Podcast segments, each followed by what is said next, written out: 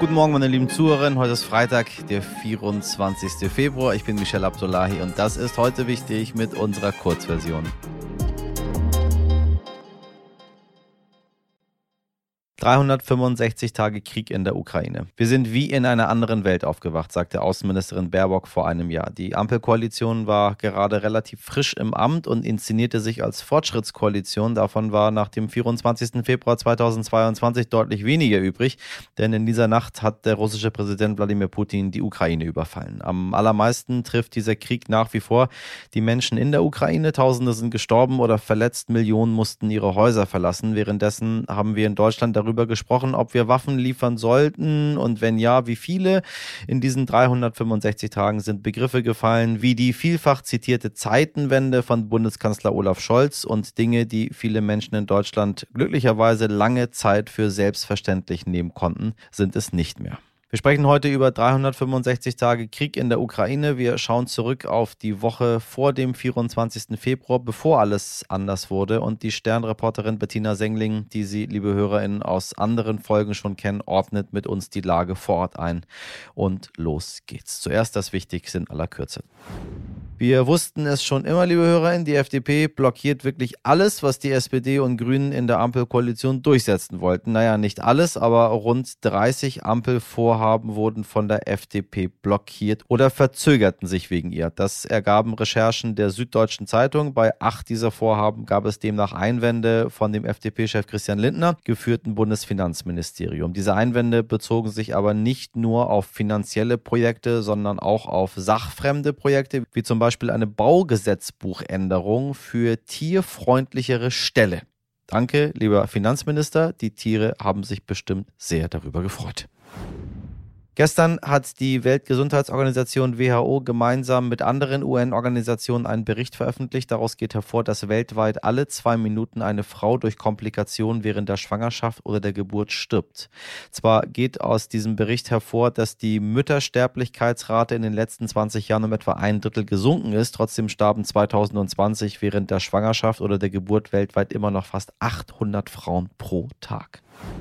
Heute jährt sich der russische Einmarsch in der Ukraine. Wenn Sie vielleicht ein Zeichen setzen oder einfach nicht alleine sein möchten, gibt es deutschlandweit Gedenkveranstaltungen und Kundgebungen, auf die Sie gehen können. Ein kleiner Tipp aus dem Nähkästchen. Schauen Sie sich dabei nur vielleicht um, wer so neben Ihnen steht, denn es rufen nicht nur Friedensbündnisse zu Demos auf, sondern auch Menschen mit anderen Hintergedanken.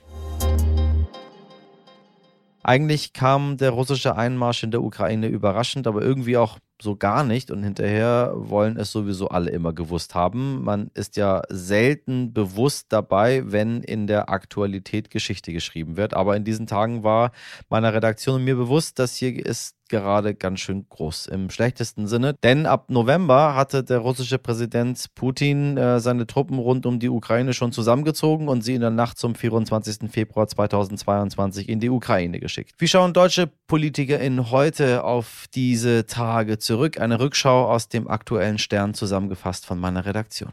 Montag, 14. Februar. Bundeskanzler Olaf Scholz. Ich habe den russischen Präsidenten gefragt, kann es passieren, wenn ich abfliege, dass hinter mir die russischen Kampfflieger Richtung Ukraine aufsteigen? Er hat darauf nicht mit Nein geantwortet. 15. Februar. Steffen Hebestreit, Regierungssprecher. Wir waren nicht naiv, aber auf der Rückreise von Moskau gab es schon Erleichterung und das Gefühl, dass der Krieg durch die beiden Tage jedenfalls nicht wahrscheinlicher geworden ist. Donnerstag, 17. Februar. Chef des Bundeskanzleramts Wolfgang Schmidt. Donnerstagabends gab es den sogenannten Icebreaker-Empfang der Nachrichtendienste. Da habe ich die Anspannung aufgegriffen und bei meinem kleinen Grußwort gesagt, es ist schön, hier bei Ihnen zu sein, denn solange Sie nicht alle gleichzeitig auf Ihre Handys schauen und loslaufen, ist der Krieg wohl noch nicht ausgebrochen. Das Wochenende vom 18. bis zum 20. Februar. Der Chef des Bundeskanzleramts Wolfgang Schmidt. Auf der Münchner Sicherheitskonferenz sagten viele, ein Angriff ergibt keinen Sinn. Putin wird die Ukraine nicht einnehmen und besetzen können. Dazu sind selbst 150.000 Soldaten nicht ausreichend. Zelensky hat am Samstag noch in seiner Rede gesagt, es wird keine Invasion geben. 21. Februar. Steffen Hebestreit, Regierungssprecher. Am Montag ruft Putin erst Macron an, dann im Kanzleramt. Ein kurzes Gespräch. Er informiert, dass er aufgrund der Völkerrechtsverbrechen im Donbass die Republik anerkennen werde. Er wirkt gefasst, aber nicht dialogfähig. Später sehen wir uns Putins TV-Ansprache an, bei der man nicht wusste, erklärt er gleich allen den Krieg? Putins großer Zorn stand in einem seltsamen Missverständnis zu seiner Ankündigung, die Provinzen anerkennen zu wollen. Mittwoch, 23. Februar. Bundeswirtschaftsminister Robert Habeck. Am frühen Abend hatte ich im Ministerium Besuch aus der US-Botschaft. Ich bekam ein Dossier, aus dem hervorging, heute Nacht wird es passieren. Die Blutkonserven werden aufgetaut, die Raketenwerfer beladen, die Fahrzeuge sind markiert und die Truppen bewegen sich eindeutig auf die Grenze zu. Es war klar, der Krieg steht bevor. Er wird bittere Realität. 23. Februar. Außenministerin Annalena Baerbock. Ich wollte, dass unsere Botschaft so lange wie möglich offen bleibt, aus Solidarität. Die Ukrainer hatten immer gehofft, solange westliche Diplomaten in der Stadt sind, wird Kiew nicht beschossen. Aber am Mittwoch wurde der Ausnahmezustand angekündigt. Die Hinweise verdichteten sich immer mehr. Kurz vor Mitternacht habe ich entschieden, wir evakuieren jetzt. Wir wussten, wenn der Angriff kommt, machen sich unglaublich viele andere auf den Weg. Wir mussten raus sein, bevor die Straßen dicht waren. 24. Februar. Annalena Baerbock, Außenministerin. Es dauerte einen Moment, bis ich das Vibrieren des Telefons als echt eingeordnet hatte. Um 4.51 Uhr wurden erste Explosionen in Kiew gemeldet. Um 4.59 Uhr war meine Büroleiterin am Telefon. Ich sagte, bitte nicht. Dass es passieren könnte, war immer klar, aber wenn es passiert, stockt einem trotzdem erstmal der Atem. Ich zog mich an und fuhr sofort ins Auswärtige Amt. Donnerstag, 24. Februar. Andrei Melnik, damals ukrainischer Botschafter in Berlin. Ich saß mit meiner Frau auf unserem Bett. Wir konnten eine Stunde lang nicht fassen, was geschehen war. Ich war in Schockstarre, obwohl ich es hatte kommen sehen. 24. Februar. Bundesinnenministerin Nancy Faeser. Das Leben verändert sich völlig. Fast alle Termine im Kalender gestrichen. Alles richtet sich am Krieg aus. 26. Februar. Nancy Faeser, Bundesinnenministerin. Ich habe meinem damals siebenjährigen Sohn erklärt, was Krieg für die Menschen bedeutet dass er dazu führt, dass es sehr vielen Menschen sehr schlecht geht und einige von ihnen zu uns nach Deutschland flüchten. Sonntag, 27. Februar. Bundeskanzler Olaf Scholz. Zeitenwende. Mir scheint die Formulierung noch immer richtig zu sein, um diese ungeheuerliche Veränderung auszudrücken, die Putins brutaler Angriff auf die Ukraine für unser Leben, für Frieden und Sicherheit auf unserem Kontinent bedeutet. Der Krieg ist zurück in Europa. Der Krieg war zurück in Europa. Wenn Sie das vollständige Protokoll auf Stern Plus lesen möchten, finden Sie den Link in der Folgenbeschreibung. Was machen 365 Tage Krieg mit der Ukraine, mit einem Land, in dem Millionen Menschen seit einem Jahr für ihre Freiheit kämpfen, für ihre Existenzberechtigung? Sternreporterin Bettina Sengling war in diesem Jahr mehrfach in der Ukraine und sie hat uns immer wieder berichtet und eingeordnet, was dort gerade passiert. Sie hat zahlreiche Fragen von Ihnen beantwortet, liebe Hörerinnen, und sie ordnet heute ein letztes Mal die Lage zu diesem dramatischen Jahrestag für Sie ein. Wir sprechen darüber, wie es den Ukrainern heute geht, über die Zeitenwende von Bundeskanzler Scholz und wir fragen uns, wie dieser Krieg enden könnte.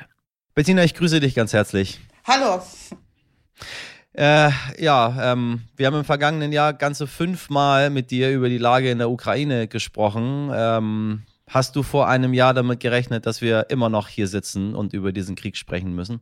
Ich hatte vor allem nie daran gedacht, dass er ausbricht. Als er dann wirklich ausgebrochen war, war relativ schnell klar, dass es so schnell nicht enden würde und dass sich das ähm, ja, dass es bis heute nicht richtig zu sehen ist, ähm, wie, wie, wie das enden kann. Es ist von beiden Seiten ähm, nicht zu erkennen, ähm, dass da eine Bereitschaft ist oder auch ähm, die Möglichkeiten sind, das, das aufzuhören. Also Russland will nicht und die Ukraine kann nicht aufhören in dieser Lage. Wie hast du denn damals diesen, diesen Tag des Kriegsbeginns erlebt? Ich kam damals gerade aus dem Donbass ähm, und bin da diese Kontaktlinie, die es ja damals schon gab, äh, zwischen den Separatistenrepubliken äh, und dem damals von der Ukraine kontrollierten Gebiet äh, entlang gefahren und habe wirklich damals Anfang Februar keinen einzigen Menschen getroffen, der an diesen Krieg ge geglaubt hat, keinen getroffen, der davor Angst hatte. Und ich hatte auch das nicht richtig geglaubt, wie viele nicht ähm, und hatte das nie so richtig für möglich gehalten. Und an dem Tag, an dem dann der Krieg ausgebrochen war, war, ich in Hamburg, sollte dann aber an dem Tag nach Mariupol fahren. Und ich kriegte dann tatsächlich irgendwie morgens um, weiß ich nicht, um sechs oder so einen Anruf, äh, es ist Krieg ja, aus der Ukraine und ähm, ja, diesen, diesen Schrecken und auch ähm, also die Traurigkeit, die das bei mir ausgelöst hat, äh, die, die werde ich nie vergessen. Also das hat mich zutiefst erschüttert und das tut es auch heute noch. Ich meine, wenn ich mich so ein bisschen dran zurückerinnere an diesen Tag 2022, äh, schrieb die Presse relativ unisono, ähm, das wird ein, das wird ein Blitzkrieg.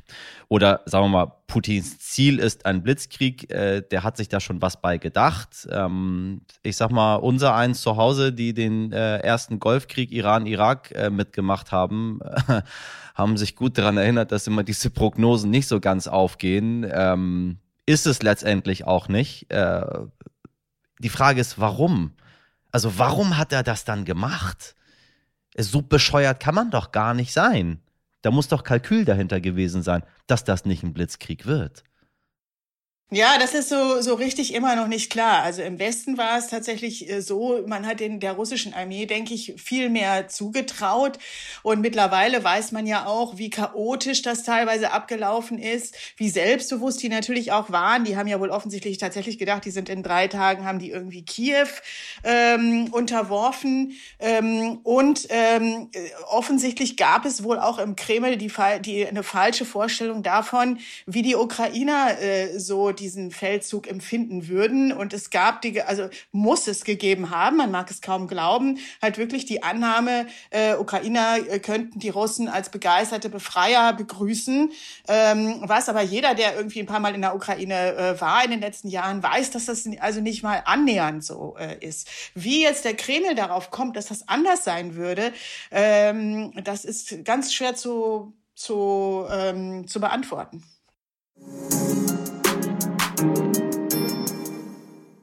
Und damit sind wir auch schon wieder am Ende unserer heutigen Folge angekommen. Wenn Sie noch mehr von Bettina Sengling und den Auswirkungen des Angriffskriegs auf die Ukraine hören möchten, dann klicken Sie doch gerne mal auf unsere Langversion. Und bei Fragen, Anmerkungen wissen Sie ja heute wichtig, stern.de ist die Mailadresse Ihres Vertrauens. Jetzt haben Sie erstmal ein schönes Wochenende. Bis Montag machen Sie was draus. Ihr Michel Abdullahi.